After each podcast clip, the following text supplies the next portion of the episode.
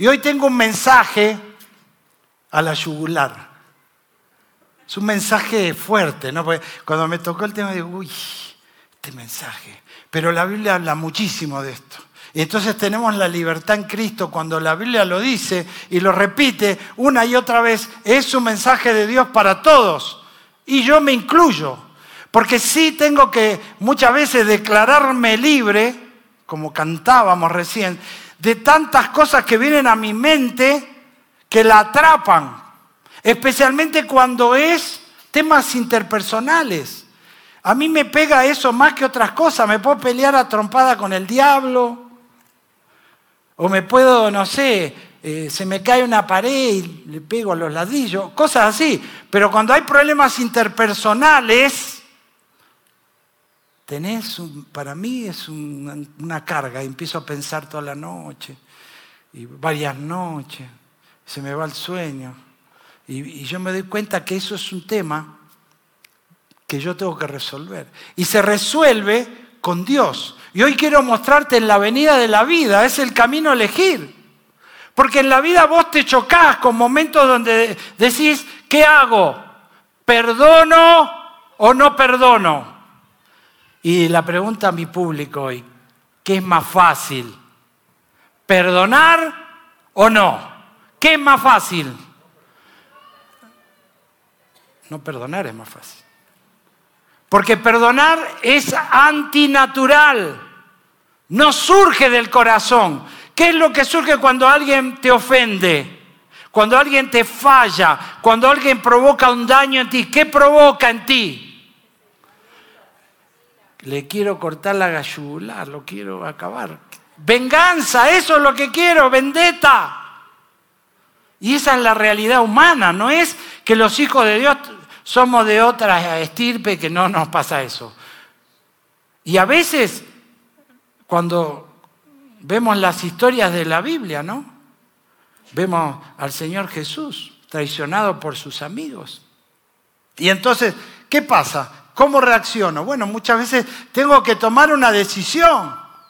O me voy para el lado de la amargura porque ¿qué provoca la falta de perdón? Amargura. Y la amargura es una realidad muy fuerte. La amargura lleva a enfermedad muchas veces. Uno dice, bueno, los doctores lo dicen, que si vos tenés problemas interpersonales que no resolvés, es muy probable que tengas que enfrentar eh, enfermedad. A veces tiene que ver con con el resentimiento, ¿no? Como yo veo a esa persona y se me revuelven, se me acabó el día, ¿eh? Porque te recuerda, el resentimiento es volver a sentir aquello que te causó dolor. Y tenemos como esa manía de querer guardar en los archivos de la conciencia fresca esas cosas. Y nos cuesta mucho ponerlo en un lugar donde no lo veamos, lo tenemos frente. Y cada vez que vemos a la persona, recordamos. Ahora, hay dolores muy duros, yo no, no niego y no estoy para discutir ni simplificar algo que no, no se puede evaluar. Cuando alguien ha sufrido, no sé, una violación o un daño muy grave que provocó algo a alguien que vos amás o a ti mismo. Es muy difícil cuantificar eso. Pero la falta de perdón a veces tiene que ver en un grado máximo y a veces no tan grande. A veces la, falta de perdón tiene que ver con la persona que más cerca tenés. Y eso te lleva a una acumulación. A propósito, ¿quién falla más? Encuesta rápida, manos en alto. ¿Los hombres o las mujeres? Hombres, ¿fallan más? No, las mujeres fallan. Yo veo de acá. A ver, la mano en alto son los varones. Ahora, eso es fácil de explicar. Justo lo escuché de un pastor que me encanta escuchar y me hizo matar de risa. A ver, ¿de qué están hechas las mujeres? ¿De dónde salieron? Material genético, Dios extrajo de la costilla eh, el ADN e hizo un ser que él llamó como a él, eh, varón y varona, ¿no? Él la vio y quedó impactado. ¡Wow! ¡Varona! Se, da llamada varona y dejará al hombre su padre. Bueno, toda esa historia, ¿no? Entonces, la mujer viene de ahí. Ahora, ¿por qué los hombres fallan tanto? ¿De dónde viene el hombre? Por eso la embarramos. No me la embarra porque viene del barro. No hay, no hay dónde escapar. Ahora, para eso tenemos que ir a la Biblia, porque la Biblia es clara, ¿no? Y dice la Biblia, mirad por vosotros mismos, si tu hermano pecare contra ti, repréndele, y si se arrepintiere, perdónale. Y si siete veces al día pecare contra ti, y siete veces al día volviere a ti diciendo, perdóname, perdónale. ¿Es difícil perdonar? Sí, es difícil. Porque perdonar es una entrega. La misma palabra perdonar, per todo. O sea, no algo a media, completo, el perdón es completo. Donare.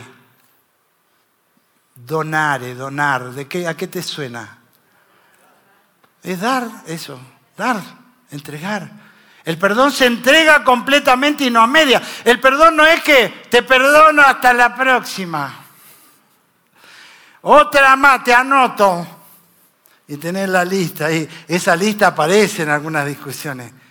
Y te acordás el año pasado, el otro día estaba hablando con un amigo que estábamos tratando de ayudar, que le agarró la chiripiorca, no sé, tiene como casi 60 ya, digamos, a esta altura, tenés que bajar un cambio, arreglar los problemas más rápido y salir a pasear con tu esposa. Pero este está en complicación con ella y él quiere, bueno, no voy a contar la historia, estamos al, al aire, ¿no? Pero me dijo una, una historia del pasado no, una vez pasó esto y ella, y el otro, y digo, pero vos, ¿qué, estás diciendo? Estás basando en un, momento, no, no lo olvidaste. No lo olvidaste. Ahora, hay personas que se acuerdan bien. Yo no tengo tanta memoria. Será porque me equivoco mucho y, y ojalá tengan la misma idea que yo, tengan la misma misericordia de no recordar. Pero el recuerdo muchas veces es un enemigo del perdón. ¿Cómo perdona a Dios? Lo echa en el fondo del mar. Dice la palabra de Dios que Dios renueva la misericordia cada mañana. ¿Qué es la misericordia? No te dice, otra vez Daniel con lo mismo. ¿No? Que vas al cura a confesarte y dice, otra vez lo mismo, vos. No sos el mismo del otro día y te mira por...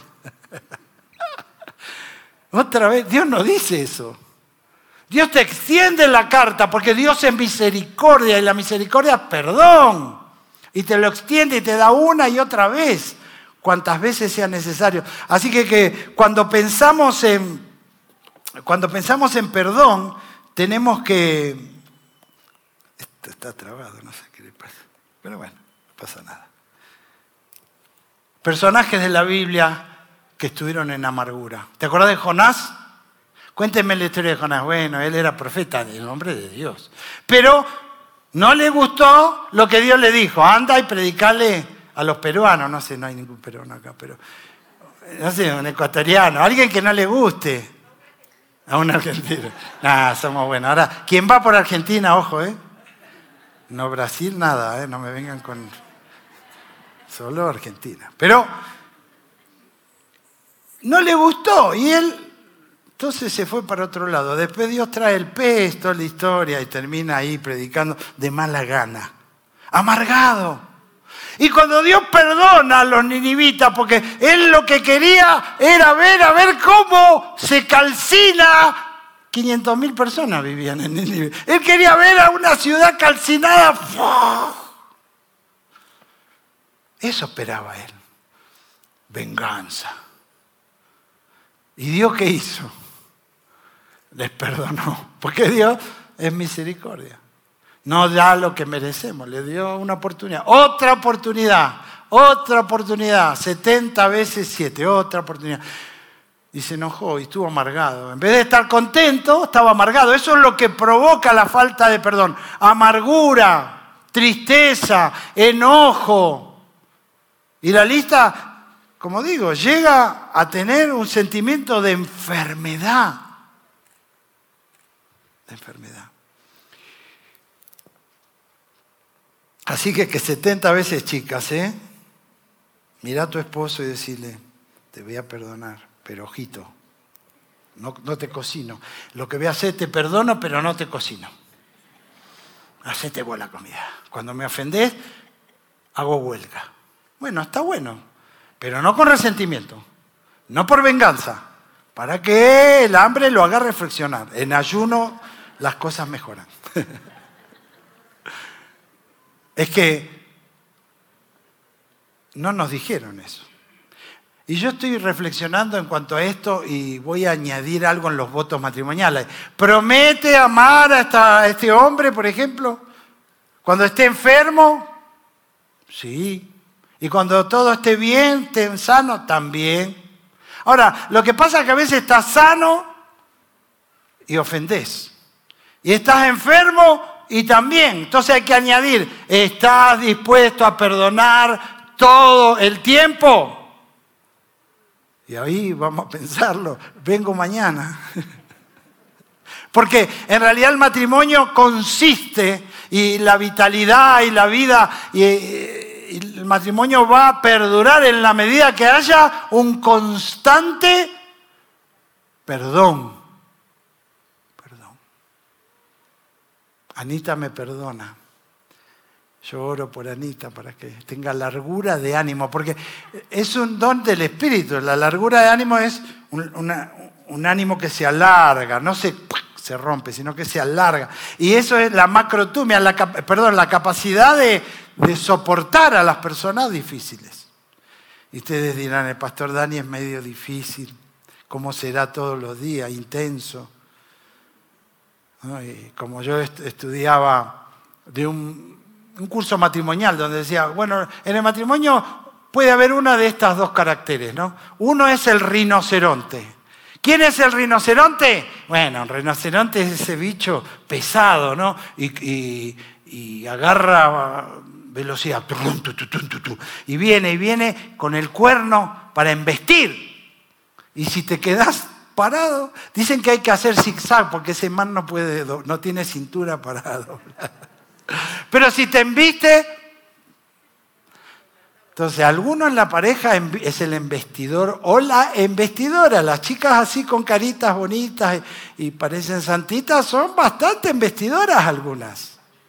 En cambio hay otro que representa al puerco espín. Cuando es ofendido, saca las, las púas y nadie se puede acercar. ¿Quién es quién? Mirá la pareja si la tenés al lado. Vos sos rinoceronte. Vos sos...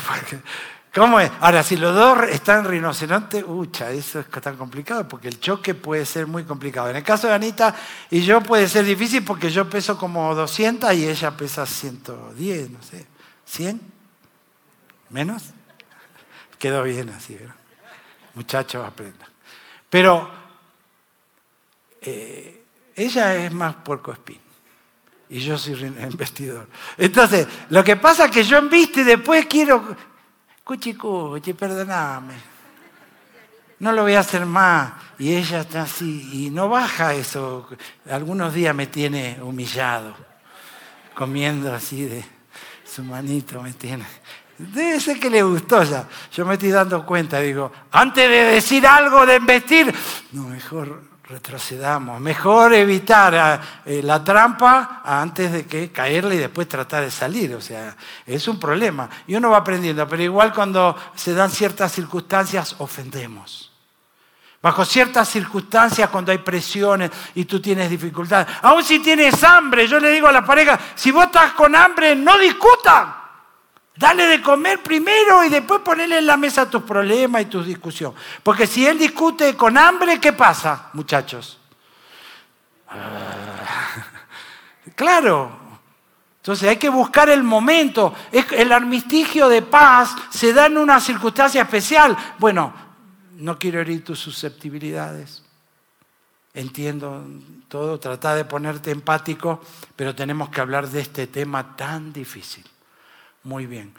Mañana a tal hora, ¿no? Una hora conveniente para los dos donde puedan resolver. Y obviamente tienes que ir con una actitud de poder resolver, no para litigar, no para ir al juez. Verán, los jueces, y yo sé que hay acá amigos abogados, amigos acá por ahí, algún juez no son expeditos, no es rápida la causa. Y si vos te vas a, pensar de que el juicio o todo eso va a resolver, muchas veces no. Va a haber una carga muy grande. Va a haber problemas que vos te acostás y dormís estás pensando en eso por tiempo. Y si el juicio dura algún tiempo. Entonces, la solución tiene que ver con el perdón. ¿Ok? Otro otro que tuvo enfrente de sí la venganza y no la ejecutó es José. ¿Se acuerdan de José? Lo vendieron, ¿no? va allá al pozo, casi lo matan, casi lo liquidan los hermanos.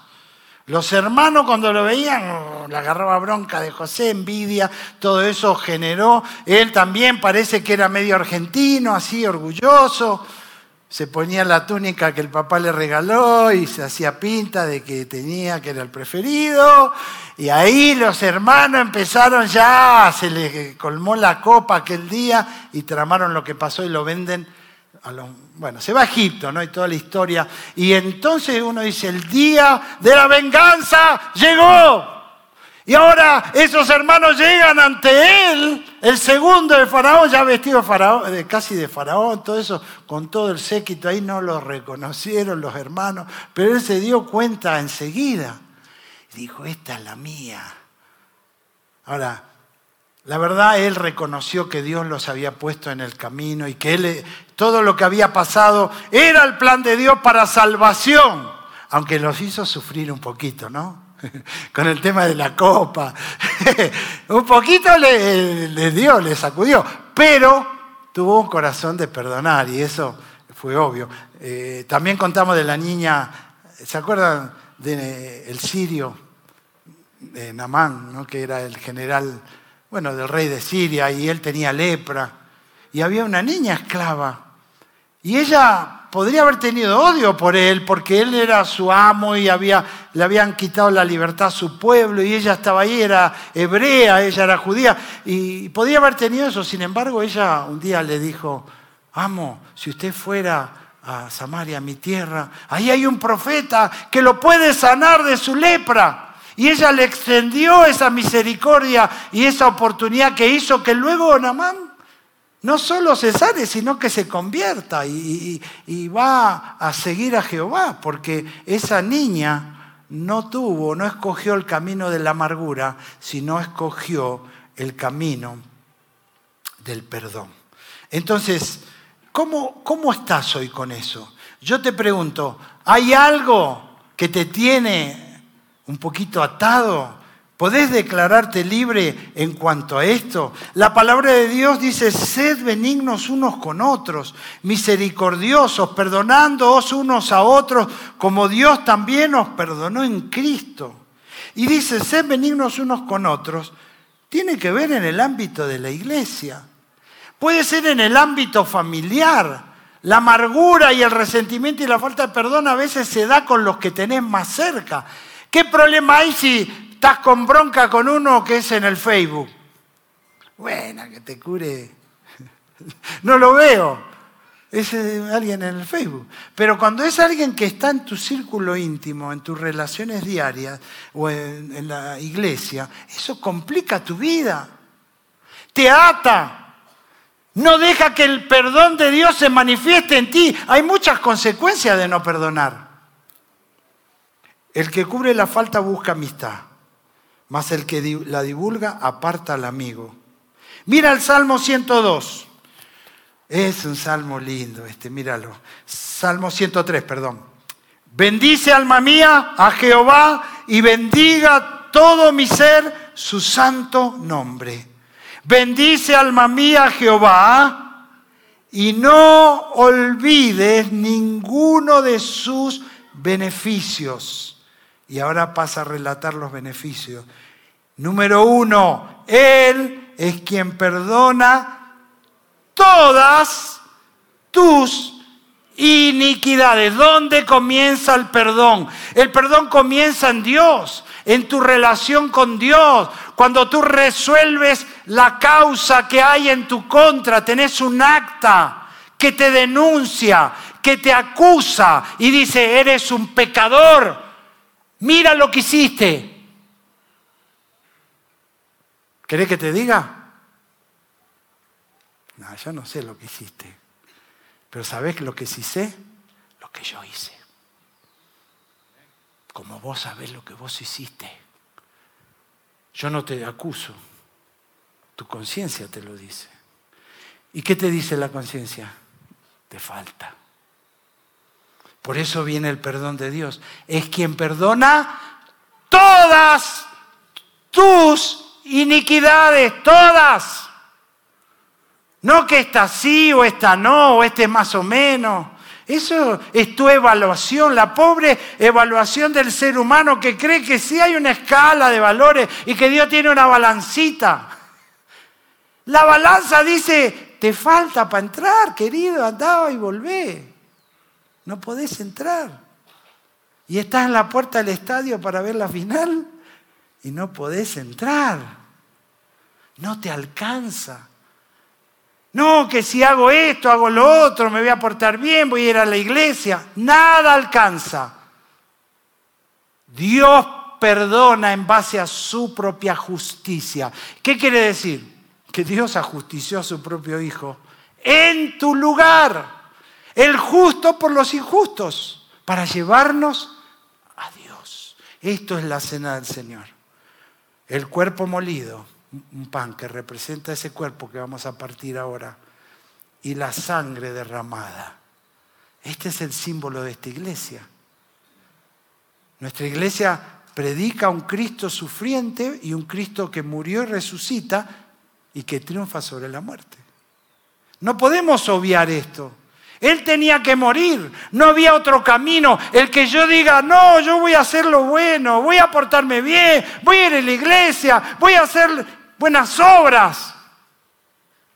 Estás despreciando lo que él hizo. ¿Tú crees que tú puedes hacer algo en tu favor cuando tú eres un condenado? No, solo podía él, un santo, sin pecado, el único ser humano que no, no pecó porque nació y concebido por, por la Virgen María concebido por el Espíritu Santo. Él podía presentarse ante Dios como alguien limpio, un cordero sin mancha. Y eso hizo un camino para el perdón de Dios. Todo comienza en el poder de Dios, en el perdón de Dios y en la oportunidad de Dios. Para que yo entre a la vida eterna, para que tenga el perdón, pero todavía no me lleva. ¿Cuánto me quedará? ¿qué tengo que hacer mientras estoy acá? ¿Voy a vivir resentido?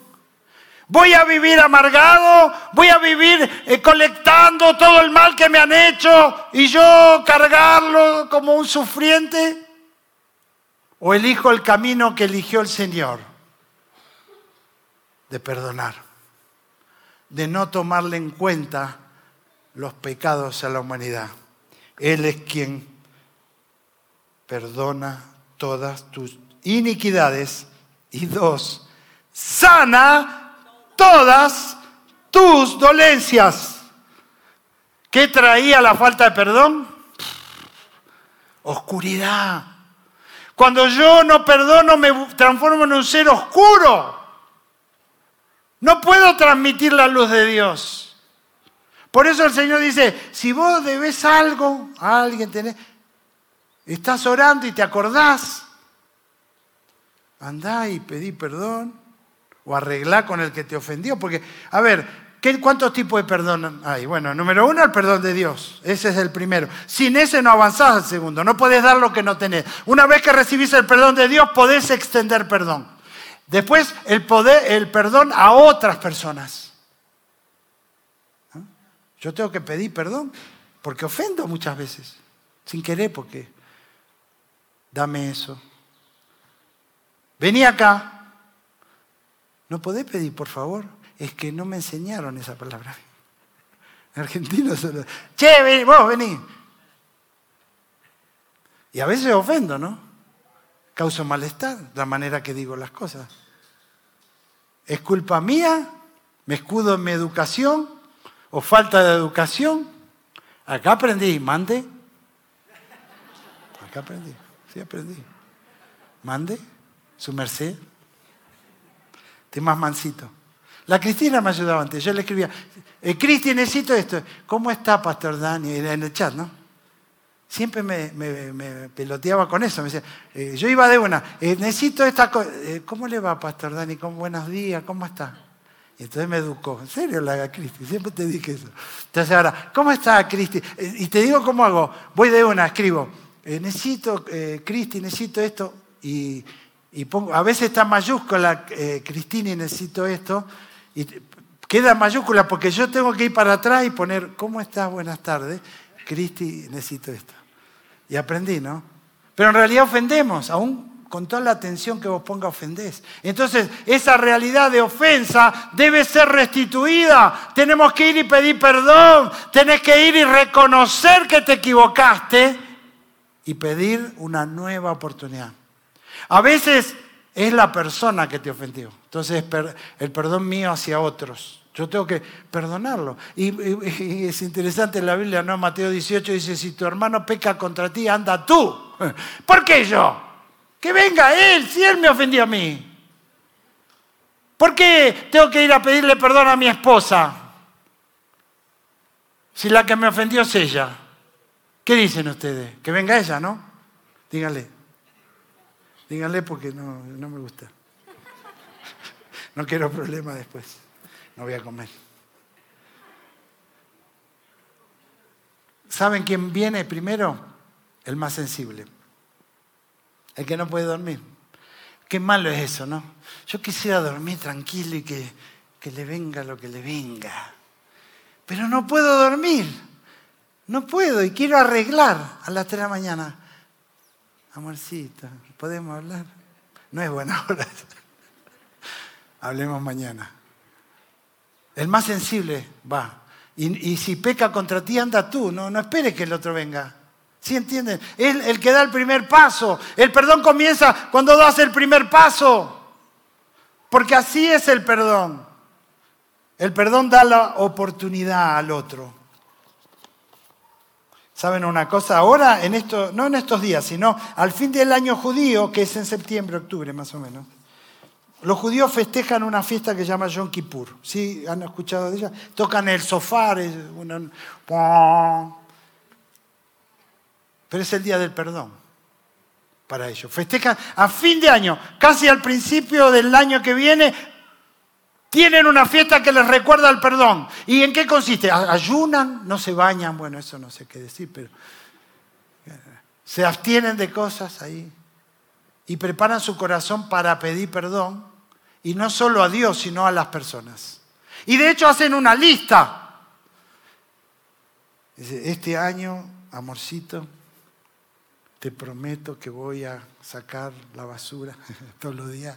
Bueno, cosas por el estilo, que uno promete, ¿no? Y, y después, a fin de año, en esa fecha sacan la lista del año pasado. A ver, el año pasado prometiste que ibas a hacer me ibas a llevar a tomar café una vez por semana. Y no me llevaste. Bueno, pongamos de vuelta en la lista para este año. ¿Entienden? La idea es hacer una evaluación ante Dios. ¿Le he fallado a Dios? ¿Le fallaste a Dios este año? Yo sí le he fallado a Dios. Le he prometido cosas que no he cumplido. Y por ahí Dios me... No, Dios no es argentino, no es como yo. No me está otra vez este man me dice lo mismo. Viene a comprometerse. Dios sabe si voy a cumplir o no, pero la intención de hacer un análisis es el Salmo 139 que dice, escudriñame, porque yo no me doy cuenta, yo no me doy cuenta y a veces aún sin darme cuenta ofendo. Y sin darme cuenta y darme por apercibido, le hice daño, le clavé una espinita y otra y otra, y eso provoca infecciones. Qué dolor una espinita, ¿no? Una llaguita.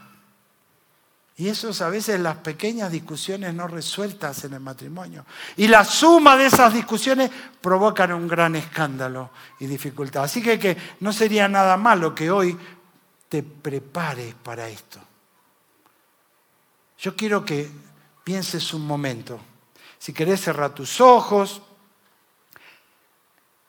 ¿tenés algún problema no resuelto con alguien? ¿Lo tenés? Pedile a Dios, Señor, ayúdame a abrir mis ojos de lo que no veo. He ofendido a alguien, le he causado dolor a alguien, le he hecho un daño a alguien.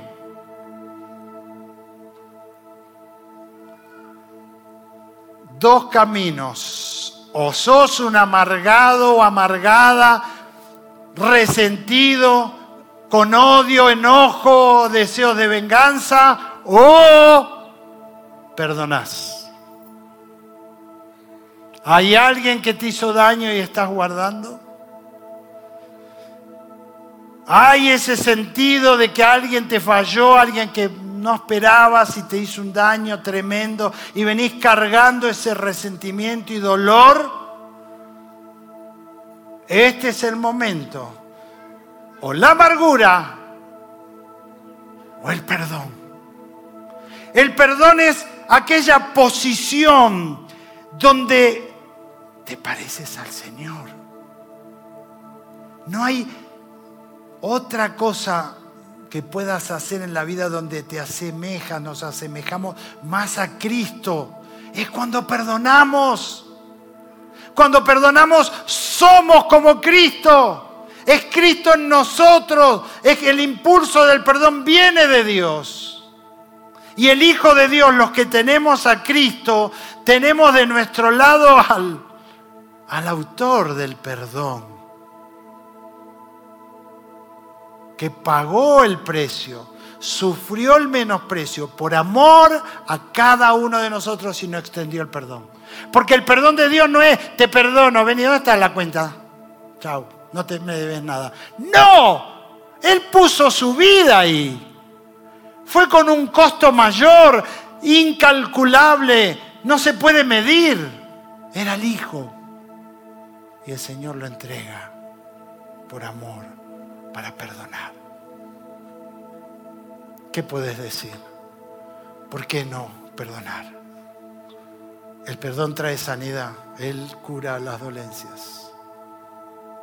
Restablece la comunión, porque cuando yo debo algo de perdón, no puedo orar, ni siquiera puedo ofrendar. Dice, si venís al altar con tu ofrenda y recordás que tenés un problema no resuelto con alguien, deja la ofrenda en el altar y anda, reconcíliate con tu hermano. Y vuelve y ofrenda. Adora a Dios de esa manera. La reconciliación es el paso de Dios. El perdón puede ser no tan difícil. Pero la reconciliación es mucho más complicado. Porque reconciliar es darle a esa persona una oportunidad, una carta nueva de oportunidad. Confianza restaurada, ¿entienden? Te voy a dar una nueva oportunidad completa. Vamos a empezar de cero. Mi pregunta en esta mañana, ¿estás listo? ¿Estás lista para perdonar? Vamos a pedir el equipo de alabanza, vamos a celebrar la cena del Señor en esta mañana. Y voy a leer el pasaje de Primera de Corintios para preparar nuestros corazones. El perdón tiene que estar implícito en tu corazón. Venir a la cena del Señor con un corazón que ha perdonado. Probablemente tengas que decir y poner fecha a esto. Quizás hoy mismo al salir, si la persona que te ha ofendido o que tú has ofendido está acá, será hoy el momento. Ahora, si es Cristo el problema y Dios, hay un solo camino, es aceptar a Cristo y el perdón de Dios. Vamos a ponernos de pie. Y si hay alguien que no tiene a Cristo y quiere recibirle, dile en tu corazón, perdona mis pecados. El Señor libró en la cruz tu pecado y está dispuesto a darte esa nueva vida que viene en Cristo Jesús. Vamos a orar todos orando. Si hay alguien, los hermanos estamos orando ahora por ti. Si hay alguien que entendió el mensaje, este mensaje es para ti que no tienes a Cristo, quieres recibirlo ahora, dile Señor Jesús, perdona mis pecados, mis faltas, he fallado, he pecado, perdóname. Creo que moriste y resucitaste y venciste la muerte para darme la oportunidad. Hoy recibo esa oportunidad. Recibo por la fe la vida que tú me das, la vida que tú compraste en la cruz por mí. Y si hay alguien en esta mañana que no tiene a Cristo y está recibiendo esa salvación, me gustaría ver tu mano diciendo, yo quiero esa salvación que Cristo ganó, completa para mí, perdonando mis pecados. ¿Hay alguien así? Levanta tu mano. Dios te bendiga. ¿Hay alguien? Amén. Es una decisión de una vez en la vida cuando entendés que eres pecador, que no te alcanza y que Cristo pagó. ¿Alguien se aferra a la cruz de esa manera hoy? Levanta tu mano. Amén, amén, amén. ¿Ok? Esa es la decisión que te transforma en un hijo de Dios. El Espíritu Santo viene a aquellos que han creído en Él y nos sella. Pero ahora hay un, un grupo acá que son hijos de Dios que ya han recibido a Cristo. Pero para nosotros también es el perdón. Y para nosotros es el extender perdón. ¿Cuántos de ustedes han recibido calamidad, maldad? ¿Alguien ha hecho algo malo contra ti? ¿Vas a perdonar? ¿Vas a extender ese perdón? Más allá de si lo merece o no lo merece, es tu decisión escoger el camino. ¿Cuántos dicen hoy yo quiero perdonar a alguien y lo estoy haciendo de esta manera y quiero ver tu mano si lo estás por hacer? No prometas lo que no vas a cumplir.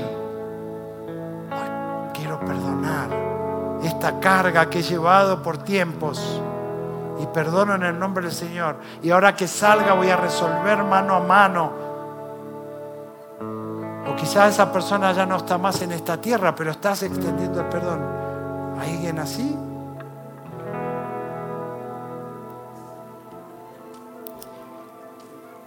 Vamos a cantar esta canción y luego servirnos la cena del Señor.